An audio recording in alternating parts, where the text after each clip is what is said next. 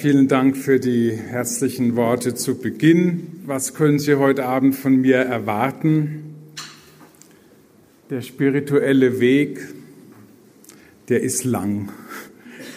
Äh, Sie werden sich mit einem Schritt begnügen müssen. Und ähm, als erstes möchte ich Ihnen einen typischen Tag im Ashram Jesu zeigen und dann anschließend ähm, Ihnen erklären, äh, was, was dieser Ablauf eigentlich bedeutet. Also wo, ähm, da geht es irgendwie um den spirituellen Schritt. Den möchte ich Ihnen erklären und dann vielleicht ein paar Worte zur Deutung. Ähm, dann sind, ist Gelegenheit zu fragen.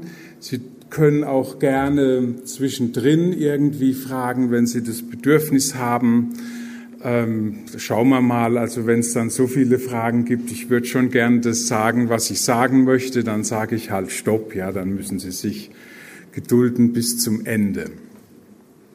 Ja, zu mir ist nicht viel zu sagen. Ich bin Jesuit, äh, war erst in der Jugendarbeit tätig im Krankenhaus, dann habe ich die meiste Zeit äh, Fortbildung für Ordensleute gemacht und in dem Rahmen entstand der Ashram, den ich eben jetzt leite. Ja.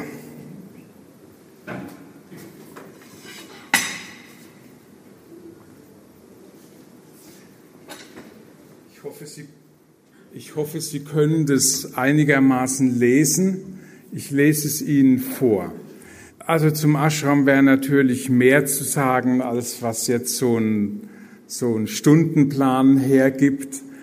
Ähm, das will ich aber, wenn es Fragen gibt, lieber auf die Fragen verschieben. Das ist jetzt nicht so wichtig. Ähm, was Sie hier sehen, ist der normale Kurstag im Ashram. Also wir bieten Wochenenden an, äh, viertägige, sieben, zehntägige Kurse. Und ein Tag läuft ungefähr so ab beginnt um sechs mit einer Sitzmeditation, die bei uns eine Dreiviertelstunde dauert. Manche Leute glauben, das, das packen sie nie. Das stellt sich äh, in der Regel als Irrtum heraus. Ähm, dann ist Frühstück und KY. Dazu sage ich noch was, weil KY taucht oft auf. 8.30 Uhr ähm, gibt's so kleine Yoga-Übungen, Körperwahrnehmungen steht hier oder also abwechselnd ein Gespräch über die Meditation. Äh, man kann meines Erachtens äh, äh, die Meditation nicht wirklich gut lehren. Wenn man das versucht, versuchen alle Leute das möglichst gut genauso zu machen, wie der Lehrer das sagt und dann sind sie mit ihrem Interesse irgendwo, aber nicht mehr bei sich selber. Und darum geht's. Das werde ich aber noch länger erklären. Dann sitzen wir noch mal dreiviertel Stunde, dann kommt Schriftbetrachtung, Viertel nach zehn. Da ist eine Besonderheit bei uns. Wir nehmen einen Text aus einer anderen Religion, also zurzeit ist es der Koran und eine irgendwie entsprechende Stelle ähm, aus, der, aus der Bibel. Da ist Zeit, das zu betrachten, also in der Gruppe gemeinsam und dann gibt es auch eine Zeit, darüber auszutauschen. Ähm, das hat schon ein bisschen was unter anderem mit dem Singular zu tun, der spirituelle Weg und nicht ein spiritueller Weg, weil mir scheint, wenn man einen Erfahrungsweg beginnt, und darum geht's, dass es da wirklich äh, ganz deutliche Parallelen zu den anderen Religionen gibt. Also das ist nicht so einzigartig christlich, man kann es ja auch ganz einfach sich irgendwie überlegen. Also es gibt genügend Leute auf der Welt in allen möglichen Religionen, die sich irgendwie bemüht haben, das Göttliche oder das Unbedingte oder das Nirvana oder sowas, ja, dem, ich sage mal jetzt ganz platt, näher zu kommen. Und ähm, bei einem mystischen Weg geht es natürlich auch erstmal, auch einem christlich-mystischen Weg, geht es ja auch erstmal um den Teil, ja, wie, wie mache wie mach ich das denn? Wie setze ich denn da die Schritte? Also von daher ist die Betrachtung da der Schriften anderer Religionen auch unter dem Aspekt für Christen eine echte Bereicherung. Halb zwölf ist wieder KY, das heißt Karma-Yoga, aber dazu sage ich ja noch was. Und Gehmeditation, das ist Meditation im Gehen, Mittagessen, Viertel nach vier ist eine Gruppe, wo es darum geht äh, oder die die Möglichkeit bietet, das anzusprechen, was einem bewegt, also in der Art, wie wir meditieren, da kommt ja irgendwas ins Bewusstsein, bewegt einen, bewegen einen Themen und da ist der Ort, wo man darüber sprechen kann.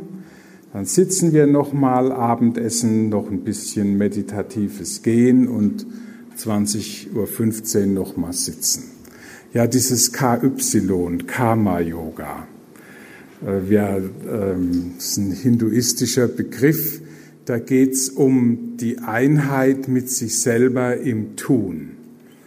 Also die Leute, die zu uns kommen, äh, bilden mit der Leitung eine Art Lebensgemeinschaft auf Zeit und da gehört dazu, äh, dass die Gruppe kocht, putzt, ähm, Geschirr abwäscht, Essen herrichtet und so weiter. Das ist also die Handlung, die so zu verrichten ist, dass man dabei bei sich selber bleibt, in der Einheit mit sich und Gott. Das ist auch die Stelle, äh, wo man fast am deutlichsten merkt, was einem beim Handeln alles so antreibt. Also zum Beispiel die Dinge perfekt zu machen oder ganz schnell zu machen, damit man den Mist los ist und so weiter. Also Antreiber, die einem natürlich im normalen Leben genauso vor sich hertreiben. Das ist also eine, äh, für uns ein ziemlich wichtiger Bestandteil des, ähm, des Ashram-Tages. Ja, noch ein Wort zum, zur Sitzmeditation. Ähm, wenn ich mit ganz kurzen Worten sagen soll, worin die besteht, dann würde ich sagen, es geht darum, bei dem zu verweilen, was ich von mir selber merke. Also stellen Sie sich vor, Sie fahren nachher mit der Straßenbahn nach Hause. Der Vortrag war nichts. Dann werden Sie irgendwie, Sie, Sie in, in, zehn Minuten ruckeln Sie schon äh, auf dem Sitz rum, weil Sie denken, ja, hoffentlich ist er bald fertig. Das kann ja kein Mensch sich anhören. So, in, in der Straßenbahn äh, nehmen Sie Ihr Smartphone und ähm, checken die E-Mails oder spielen ein bisschen rum oder so, ja, wie man das halt so tut. So, das Rumspielen ist vorne im Bewusstsein. Hinten im Bewusstsein ist, dass sie denken, ha, so ein blöder Abend, ha, so ein Depp, ah, hätte ich, wäre ich doch lieber zu Hause geblieben. Also der Ärger, der Unwille ähm, über das den misslungenen Abend, der ist sozusagen nach hinten geschoben. Und wenn Sie in die Stille gehen, werden Sie dem begegnen. Der wird da irgendwie auftauchen. Dann merken Sie den. Das ist etwas, was Sie merken. Oder Sie merken vielleicht auch, ah, mir tut immer die Schulter weh. Oder sie merken, ich kann ja irgendwie, ich, ich kann ja gar nicht wirklich tief atmen. Mein Atem ist irgendwie so hier oben. Das merken sie. Und dann verweilen sie dabei mit der Aufmerksamkeit. Das ist das, was in der Sitzmeditation geschieht. was dann ähm, sozusagen, wenn man einen Schritt zurücktritt und das Ganze reflektiert geschieht, äh, reflektiert, äh, was dann geschieht, ist, was ich einen Schritt auf dem spirituellen Weg nenne. Unser Leben findet im Normalbetrieb erstmal außen statt.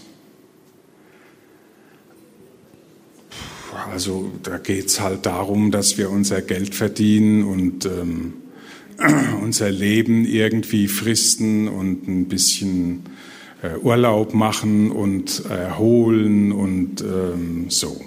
Ja, äh, da geht es um ähm, Außen ist irgendwie voll mit Gegenständen. Äh, und was wir da tun, ist vielleicht erkennen, analysieren, planen, handeln, sowas.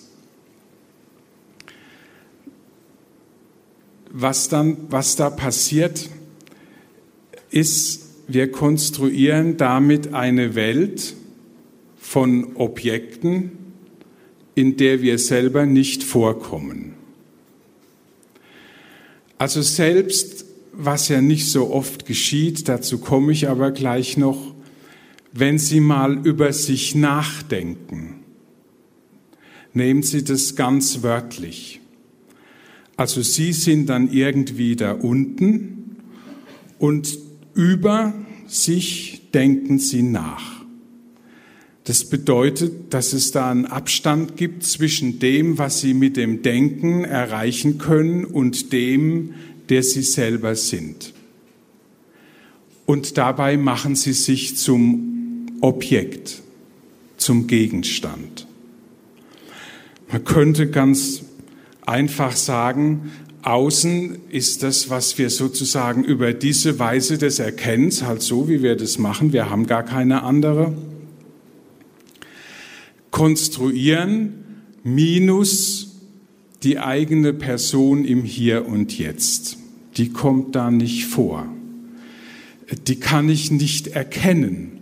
Wenn ich sie erkennen will, bin ich schon irgendwo da oben, aber die Person selber ist drunter, entfernt. Wir können, äh, was, wenn wir was sehen, dann muss es irgendwie ein paar Meter weg sein, sonst können wir es nicht sehen. Das ist außen. Ähm, jetzt geht es darum, im spirituellen Weg sich von außen nach innen zu wenden. Das klingt sehr einfach, das ist aber nicht so einfach. Wenn Sie sich an das Beispiel von der Straßenbahn mit dem Smartphone erinnern, vielleicht spielen Sie mit dem Smartphone rum, weil Sie den Ärger nicht spüren wollen. Und in der Tat ist es ja so, wenn man in Stille, in die Stille geht, ich entsinne mich noch an Zeiten als äh, junger Scholastiker im Orden, wenn wir Exerzitien machten. Einerseits war das eine Sehnsucht und andererseits dachte ich, auweia, was wird da hochkommen? Also was drängt sozusagen von unten, von tieferen Schichten des Bewusstseins nach oben ins Bewusstsein? Mit welchen Konflikten bin ich dann konfrontiert? Manchmal trifft man Leute, bei denen man den Eindruck hat, die stehen mit zwei Füßen fest sozusagen wie auf einem Koch, auf dem Deckel von einem Kochtopf mit kochendem Wasser und geben sich alle Mühe, den Deckel drauf zu halten, weil, wenn der runterginge, wären sie mit Konflikten und Emotionen sozusagen konfrontiert und hätten Angst, die Kontrolle zu verlieren. Deswegen gibt es hier so eine Art Barriere, ein Widerstand, der eben mit der Angst zu tun hat, was passiert denn, wenn ich sozusagen mich öffne und dessen gewahr werde, was so ein bisschen jenseits des Alltags ähm, liegt. Daran scheitert das, äh, die Stille im Alltag oft. Also da ist man so irgendwie so hektisch und so nervös und sowas, äh, dass man das auf dem Platz schon gar nicht aushält und dann die ganzen Konflikte am Arbeitsplatz und darüber hinaus, ja, ach, das will man einfach nicht sehen. Also einen Nachteil hat es auf jeden Fall. Sie müssen halt die Energie aufwenden, das alles unten zu halten.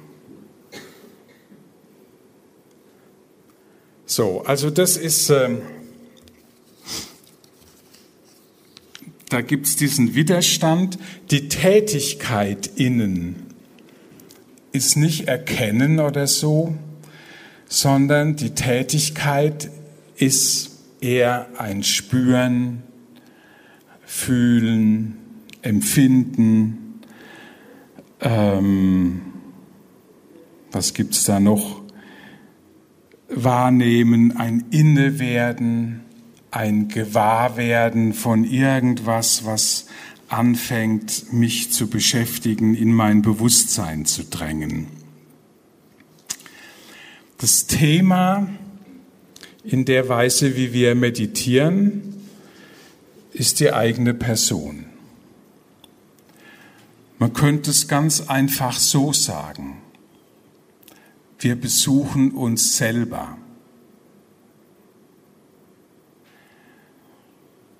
Das kommt nicht so oft vor.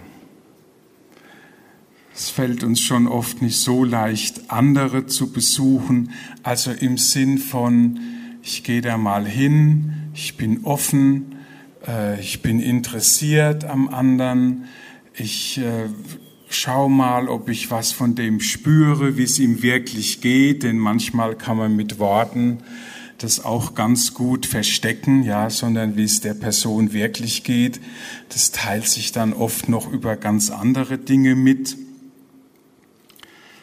Und genau das machen wir in der Meditation, also so ein bisschen wie Jesus manchmal Leute in die Mitte gestellt hat. Und so stellen wir in der Meditation erstmal den Menschen, der ich selber bin, in die Mitte und besuch den und hoffentlich liebevoll. Es bin ja immerhin ich, der da besucht wird. Ja, so viel zu dem Schritt hier rüber, dem Zulassen dessen, was mich wirklich beschäftigt. Dann kommt die Hauptarbeit, die chaotische Hauptarbeit. Die geschieht über Verweilen. In die Tiefe geht es über Verweilen. Wobei bei dem, was ich von mir merke, habe ich gesagt. Um ein paar Beispiele aus dem Evangelium aufzuzählen. Sie kennen die Geschichte von dem bittenden Freund, der abends Besuch kriegt und kein Brot hat und zu seinem Freund geht und klopft. Der hat aber schon abgeschlossen und sich hingelegt und will nicht aufmachen.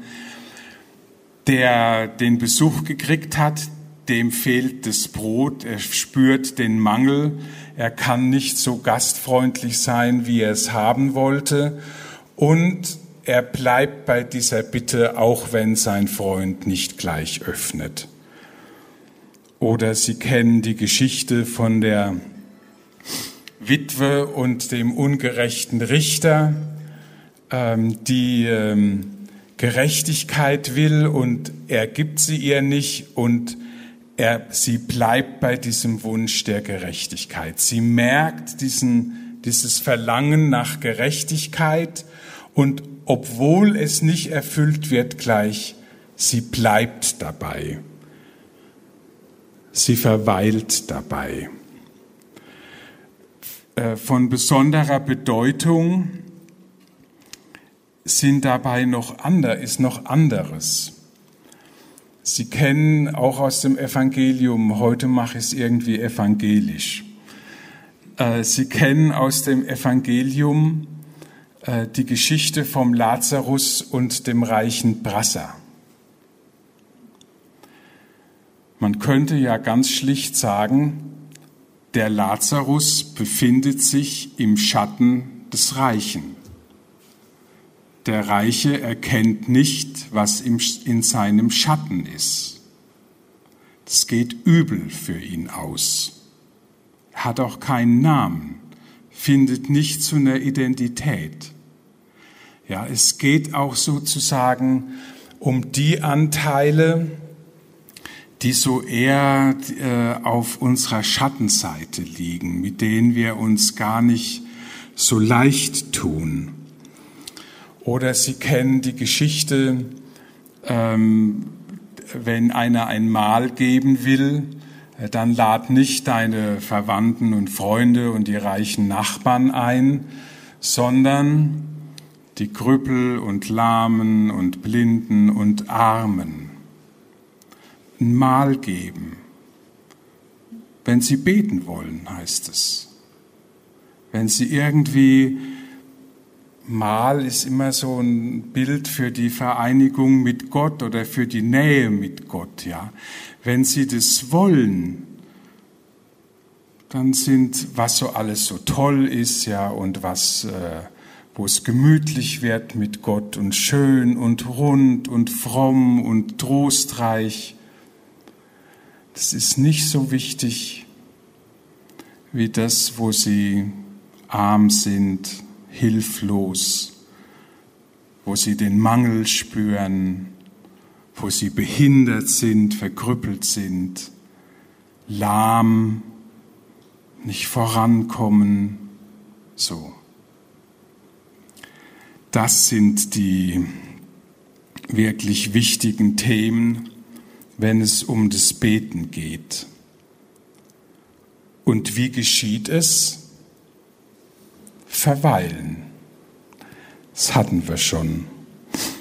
Sie brauchen auch nicht besonders viel Nachdenken dabei. Genau genommen ist es eher ist nicht sehr hilfreich. Wir brauchen nicht plappern wie die Heiden. Wir müssen auch nichts lösen. Das Nachdenken hat dann, also Sie kennen das bestimmt, wenn Sie ein Problem haben, was machen Sie, wenn man es nicht mehr wegschieben kann? Man denkt mal darüber nach. Und was dann passiert, ist oft Folgendes. Nach einiger Zeit denken Sie, ja, ja, genau so mache ich es. Jetzt weiß ich, was zu tun ist. Zwei Stunden später denken Sie, ja, also so gut ist das jetzt. Ja, also das hat natürlich den und den Nachteil. Nee, ich glaube, ich kann es doch so nicht machen. Ich muss das anders machen. Denken Sie wieder nach, finden noch eine Lösung. Zwei Stunden später, naja, also das geht auch nicht gut. Dann denken, wenn Sie dann wieder nachdenken, merken Sie, wie Sie auf denselben Denkbahnen sind, die zu Lösungen führen, die sie schon verworfen haben. Ne, brauchen, wir brauchen uns nicht so bemühen, wir können das gut weglassen. Die Lösung kommt anders zustande. Ja, bleiben, verweilen, Ausdauer, in der Geschichte von der Witwe und, der und dem ungerechten Richter, da heißt es ja dann später, die Einheitsübersetzung glättet das etwas und Gott lässt seine Auserwählten genauso warten. Ja, das kennen Sie doch, oder? Sie bitten und was passiert? Nix. Darum verweilen, Ausdauer haben auch wenn das frustrierend ist. Die Haltungen, die dabei entscheidend sind, ist Wahrhaftigkeit. Also wirklich das, was ich merke, sein lassen, so wie es ist, ob es angenehm ist oder unangenehm. Natürlich gehört das Unangenehme zum Leben. Äh, übrigens, äh, um nochmal auf das Bild vom Besuchen seiner selbst zurückzukommen, ja. Wenn ein Kind irgendwie Aua hat, dann kommt natürlich die Mutter erst recht und bläst und äh, singt was vor, also versorgt das Kind irgendwie. Wenn wir Aua haben, dann neigen wir oft dazu, davon zu laufen. Aber hier geht es darum, sich zu versorgen, dabei zu bleiben bei dem Aua, bei dem, was uns unangenehm aufstößt. Ähm, die Haltung wird vielleicht am besten im Vater Unser erzählt oder bei der Geschichte vom Pharisäer und Zöllner im Tempel. Der Pharisäer hat seine kleine Pharisäerwelt, wo man Gutes tut und fastet und so weiter und so fort und von allem den Zehnten gibt. Kleine, geschlossene Welt, in der Mitte er selber. Ich, ich, ich. Das kennen wir alle sehr gut. Der Zöllner steht in einem offenen Raum. In einem offenen Raum gibt es keine Mitte, in der man stehen kann. Jeder Punkt ist Mitte oder keiner ist Mitte. Ein Raum, in dem jemand anders handelt. Jesus meint, der Vater würde da handeln der, der seine Sonne aufgehen lässt über Bösen und Guten und regnen lässt über Gerechte und Ungerechte. Der, der sozusagen sich hingibt in Liebe und Versöhnung. Aber das spürt man natürlich nicht. Das ist das dunkle Vertrauen, Vorschussvertrauen an der Stelle. Wenn man das biblisch deuten will, dann ist der Beter in dieser Phase der Arme des Evangeliums. Das ist einer, der in der Notlage aushält, auf Gott vertraut, hilflos ist, keine Mittel hat, das wahrhaftig zu verändern und darauf hofft, dass Gott sein Schicksal verändert. Oder das, was Jesus mit Kreuzesnachfolge meint. Es gibt einen schönen Text eines islamischen Mystikers Rumi, den möchte ich Ihnen vorlesen, weil er irgendwie wirklich bündelt, worum es hier geht. Du fragst nach den Sternen, lauf vor der Nacht nicht davon. Du fragst nach einer Rose, lauf vor den Dornen nicht davon. Du fragst nach der Liebe, lauf vor der Enttäuschung nicht davon. Du fragst nach dem Leben, lauf vor dem Sterben nicht davon. Du fragst nach dem Geliebten, lauf vor dir selbst nicht davon. Ich glaube, dass das so ziemlich die entscheidendste Phase im, in dem ganzen Geschehen ist.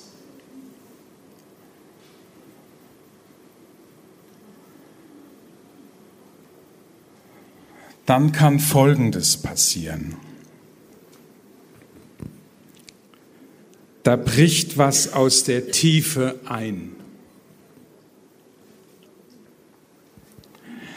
Das hat einmal damit zu tun, dass dabei beim Menschen etwas stirbt, etwas enttäuscht wird. Es geht einem auf, jetzt habe ich Jahre für dies und dies gearbeitet oder dies und dies gehofft, geglaubt, gekämpft. Wie konnte ich nur so verblendet sein? Es stimmt nicht ich habe mir da was vorgemacht.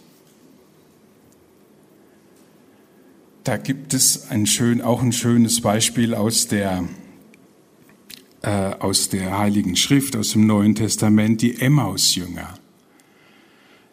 Wir aber hatten gehofft, dass er der Messias sei, der Israel erlösen würde. Jetzt ist er tot am Kreuz. Schön blöd, dass wir unsere Schiffe äh, und unsere Familien zurückgelassen haben. Oder links und rechts äh, vom äh, Jesus im Reich Gottes sitzen da muss man den Kelch trinken. Also auf diesem Weg in die Tiefe stirbt etwas im Menschen.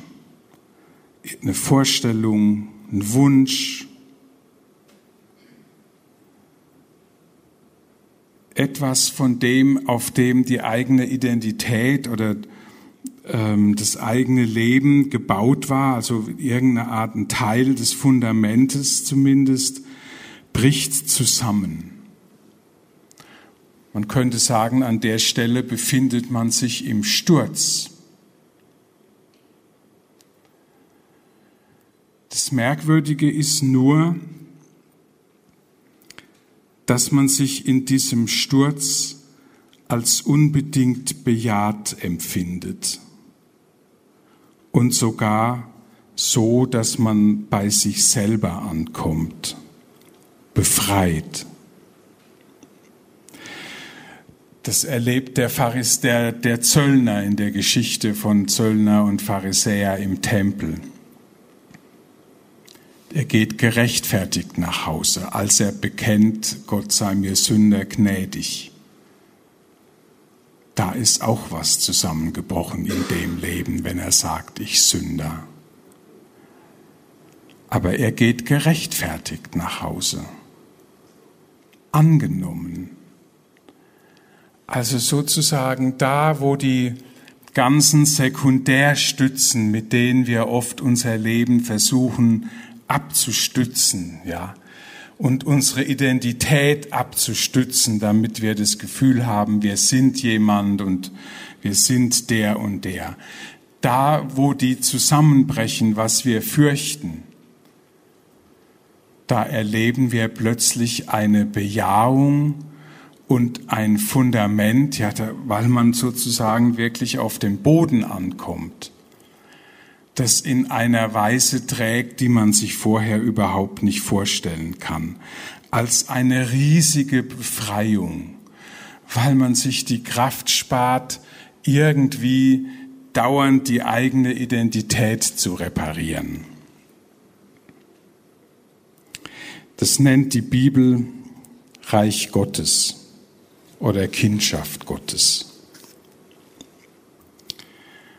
Dieser Durchbruch drängt nach außen.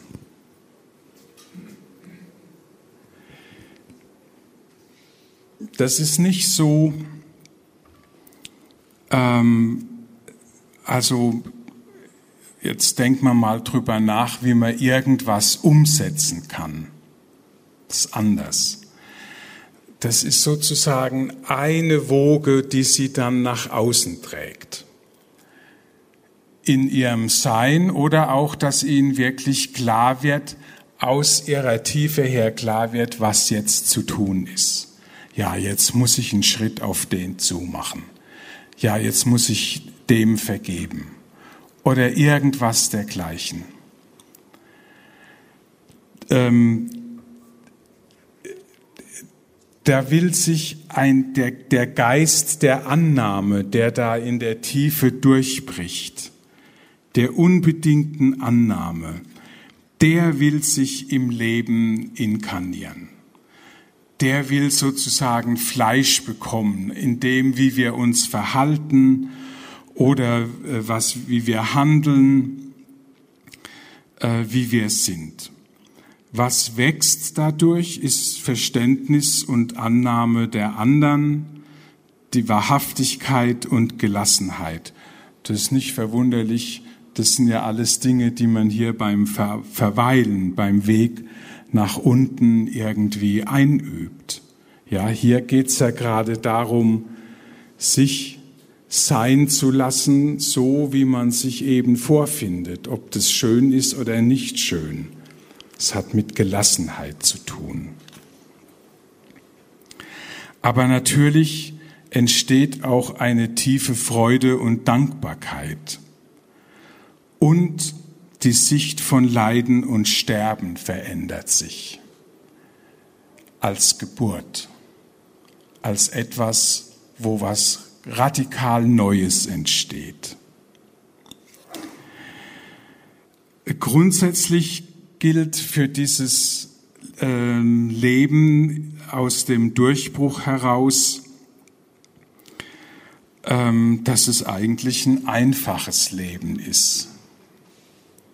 Es gibt bei den Buddhisten, wird öfter davon gesprochen, dass der Erleuchtete keine Spuren hinterlässt so dass niemand ihm folgen kann. Ja, ist ganz einfach. Der führt ein so unauffälliges Leben, dass gar niemand draufkommt, dass man dem irgendwie folgen könnte. Der hat's nimmer nötig, was aus sich zu machen oder sich irgendwie groß darzustellen oder dergleichen. Wenn Sie im Evangelium herumschauen, da finden Sie oft ähm, ganz einfache Vollzüge. Also da wird von Knechten auf irgendeinem Gut geredet. Ähm, die meisten Jünger sind einfache Leute. Paulus schreibt mal seiner Gemeinde in Korinth, schaut auf eure Berufung, Brüder, das sind nicht viele Weise im irdischen Sinn. Und bei Matthäus lesen wir, nicht den Weisen und Klugen, den Unmündigen werden die Geheimnisse des Reiches Gottes geoffenbart. Ähm, man könnte das als eine Steigerung ansehen. Klug, weise, unmündig. Die Ersten müssen alle streben, um klug und weise zu werden. Die Unmündigen die müssen lassen. Oder zum Beispiel die Geschichte vom ähm, guten Samariter, so eine einfache Geschichte. Wir erleben gerade im Zusammenhang mit den Flüchtlingen, wie schwer das in Wahrheit ist, den aufzulesen, der da unter die Räuber gefallen ist und zu versorgen. Oder ähm, die Werke der Barmherzigkeit, Kranke, Gefangene besuchen, Nackte bekleiden, Flüchtlinge und Obdachlose aufnehmen und so weiter. Also es ist ein einfaches Leben. Manche werden natürlich dann auch herausgerufen. Ähm, Moses musste sein Volk aus der Sklaverei führen oder Paulus die Heiden missionieren. Oder Leute, die politische Ämter begleiten oder äh, sich öffentlich und politisch engagieren. Martin Luther King zum Beispiel. Ja, also das ist der, der grundlegende spirituelle Schritt, der sich ereignet, wenn man geduldig bei dem verweilt, was man von sich merkt. Ich möchte noch ein paar Deutungen anfügen. Dieser spirituelle Schritt entspricht, das ist Hören. Wie hören Sie? im Idealfall so, jemand sagt was oder es passiert was, dann müssen Sie das irgendwie in Ihr Bewusstsein reinlassen. Sie kennen natürlich alle die Beispiele, wo wir Sachen nicht hören wollen. Ähm, oder es geht hier rein und hier gleich wieder raus, ja. Aber wirkliches Hören ist, der andere sagt was und ich musste es erstmal aufnehmen. Und wenn ich das, ist schon gar nicht einfach. Und wenn ich das aufnehme, dann entfaltet es natürlich eine Wirkung in mir. Ich merke, dass mich das freut oder ärgert oder interessiert oder langweilt oder dass ich da ganz anderer Meinung bin und dergleichen.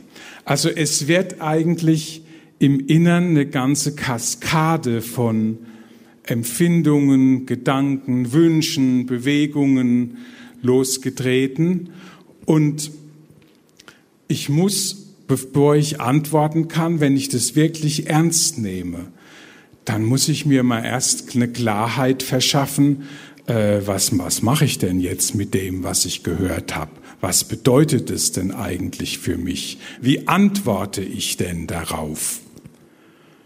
Also ich muss das alles kennenlernen, ich muss es vielleicht unterscheiden welche, woher, welche Antwortmöglichkeit kommt und wohin die eigentlich führt, welcher Geist mich dabei leitet, ja.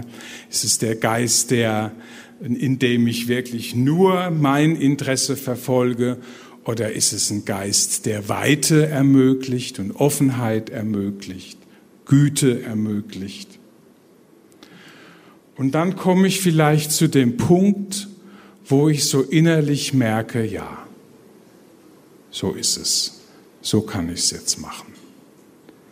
Und daraus handle ich, gebe ich Antwort. Das ist biblisch gemeint mit Gehorchen. Also was wir im spirituellen Schritt tun, ist hören, das Gehörte ernst nehmen und antworten aus dem aus der eigenen Tiefe heraus sozusagen. Im Alten Testament kommt das Wort Gehorchen Gott, für Gott gegenüber nicht vor. Man gehorcht dem Chef und dem König und so weiter und so fort. Auf Gott hört man. Und von diesem Hören ist das Alte Testament voll. Höre Israel. Oder bei den Propheten, die sagen ganz oft, so spricht der Herr. Hat es könnte er sich natürlich schenken, wenn nicht gemeint wäre, hört mal zu, was der Herr spricht. Also hört. Und statt Gehorchen ist da eher von Ernstnehmen die Rede oder von Ehrfurcht, von Furcht des Herrn oder sowas. Und im Neuen Testament, da kommt paar Mal in den Briefen, kommt das Wort Gehorchen vor, besonders dann, wenn so die, die Distanz Gott gegenüber ausgedrückt werden soll. Und sonst ist da auch meistens die, äh, die Rede vom, vom Hören also die wahren Verwandten Jesu, sind die, die den Willen des Vaters tun. Äh, es geht nicht um Herr, Herr sagen, sondern um den Willen des Vaters zu tun. Meine Speise ist es, den Willen des Vaters zu tun. Und so weiter. Also was wir tun ist, oder was man tut, wenn man das versucht, ist etwas Fundamentales, was äh, die Bibel ihren Lesern sozusagen fast auf jeder Seite einbläuen will. Hören. Hören. Der Gehorsam gegenüber Gott, der ist nicht gleich dem Gehorsam gegenüber Menschen. Also wenn ein Feldwebel sagt, Dickerhof, zehn Liegestütze, da ist nicht gedacht, dass der Dickerhof darüber nachdenkt, ob das jetzt vielleicht bisschen dreckig ist oder so, ja, sondern das Beste ist, er schmeißt sich hin und macht die zehn Liegestütze. Oder wenn Ihr Chef im Beruf sagt, machen Sie mal das, da ist auch nicht groß gedacht, dass sie jetzt sagen, ja, äh, also ich habe gehört, was Sie sagen, ich denke mal drüber nach, ja, sondern da ist eher gedacht, Sie machen das. Das ist bei Gott anders. Das Hören auf Gott, dem entspricht der Dialog. Also da gibt es so einen Prozess, so ein Ping-Pong, so ein Hin und Her. Denken Sie an die Geschichte von Moses und dem äh, brennenden Dornbusch. Ähm, also sie sind sich einig, Israel müsste da herausgeführt werden. Ähm, aber dann sagt Moses, ja, ja, aber wenn ich zu den Israeliten komme und dann sagen die, ja, wer sagt denn das? Also wer bist du? Sagt Gott, der ich bin. Aha. Äh, ja, aber die werden ja nicht auf mich hören. Ähm, kriegt er diesen Stab, der sich in alles Mögliche verlangen kann. Ja, sagt er, aber da muss man ja doch irgendwie reden können bei dem Job. Ich, das kann ich nicht gut. Bin kein Redner. Kriegt er den Aaron. Dann kommt er an den Punkt, wo er merkt, dass er richtig Angst hat vor dem Job. Da kriegt er sozusagen einen Tritt in den Hintern. Jetzt aber auf und jetzt geh mal los. Das ist genau sozusagen der Dialog, also es ist ja nicht so, dass da, da der Gott steht und da der Moses, sondern es ist klar, dass das ein innerer Prozess ist, in dem es sozusagen immer neue, in dem er immer neue Einwände merkt und ihm dabei bleiben eine Antwort findet bis hin zu der, jetzt geh mal los. Dieser Schritt setzt nicht wirklich ein, eine, eine Kenntnis von Gott voraus. Wenn man sie hat, macht es vielleicht auch nichts. Aber in dem Zusammenbruch hier bricht auch das bisherige Bild von Gott zusammen. Sie kennen die Geschichte vom Job, der 40 Kapitel mit Gott hadert. Und am Ende sagt, vom Hörensagen nur hatte ich von dir vernommen. Jetzt aber hat mein Auge dich geschaut. Also hier gibt es eine neue, lebendige Erfahrung von Gott, die man nicht ausdrücken kann. Oder äh, nochmal Mose, ah ja, das ist der Gott der Väter. Ja, von dem haben wir ja was im Religionsunterricht gelernt. Es genügt aber nicht. Wer bist du wirklich? der ich bin. Also da gibt es eine überhaupt erst eine Erfahrung von Gott. Was ist der Motor auf dem spirituellen Weg? Ich glaube zum einen, dass der Mensch nicht wirklich satt werden kann mit dem, was ihm die Erde bietet. Ich habe da eine Erfahrung als Knabe. Da habe ich mir sehnlichst ein Auto gewünscht mit so einer Fernbedienung. Damals natürlich war mit Kabel konnte man so hinterhergehen und lenken und so war super. Was hatte ich mich darauf gefreut?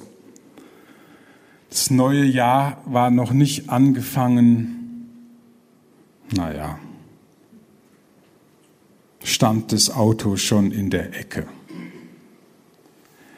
Und so geht's uns doch mit vielen Wünschen. Schopenhauer kennt das Problem. Ja, erst geben wir uns alle Mühe, irgendwas zu erreichen, kämpft, macht, tut, dann hat man's.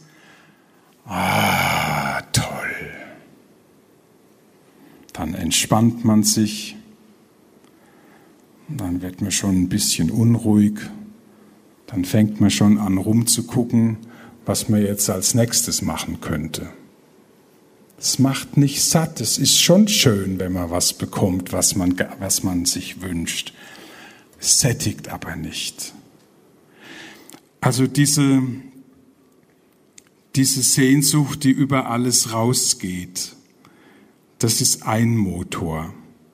Und der andere Motor ist das Leben. Das Leben, das Außen kommt über das Nach innen nehmen, wird es zum Motor. Mein Chef sagt was zu mir und ich verliere vollkommen die Fassung. Wochen später kapiere ich, was hat er denn gesagt? Das war doch vollkommen verständlich, es ist überhaupt kein Grund, sich darüber aufzuregen. Er hat damit aber offensichtlich einen in mir schon latent vorhandenen Konflikt getroffen.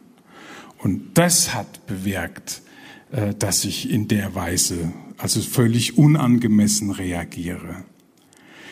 Also das Leben führt uns einfach über das, was geschieht, über Freuden, die uns ermutigen und Erfolge, die uns ermutigen, aber auch über Krisen, die uns herausfordern, über Verluste, über Krankheit und, und, und.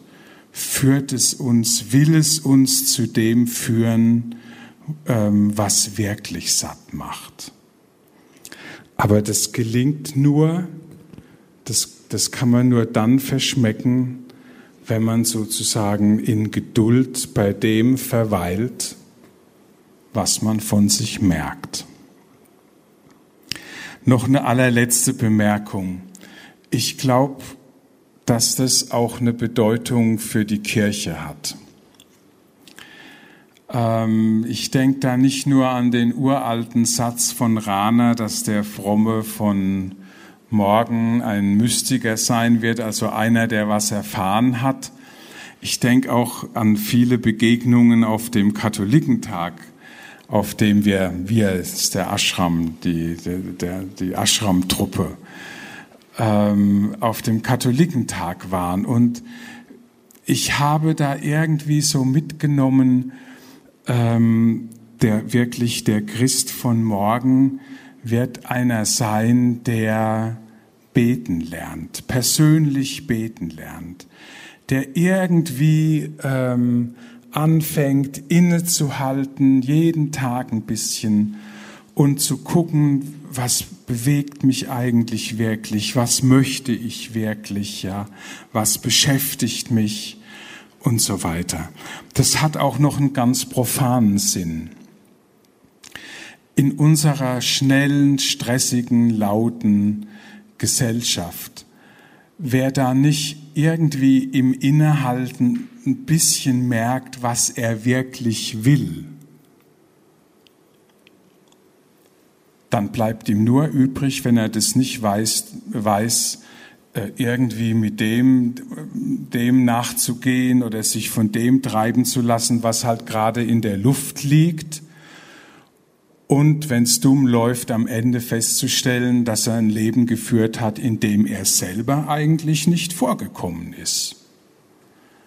Weil er halt nur getan hat, was in der Luft liegt oder was andere wollten oder was man tut und, und, und. Aber nicht zu dem gefunden hat, was seins ist. dieses,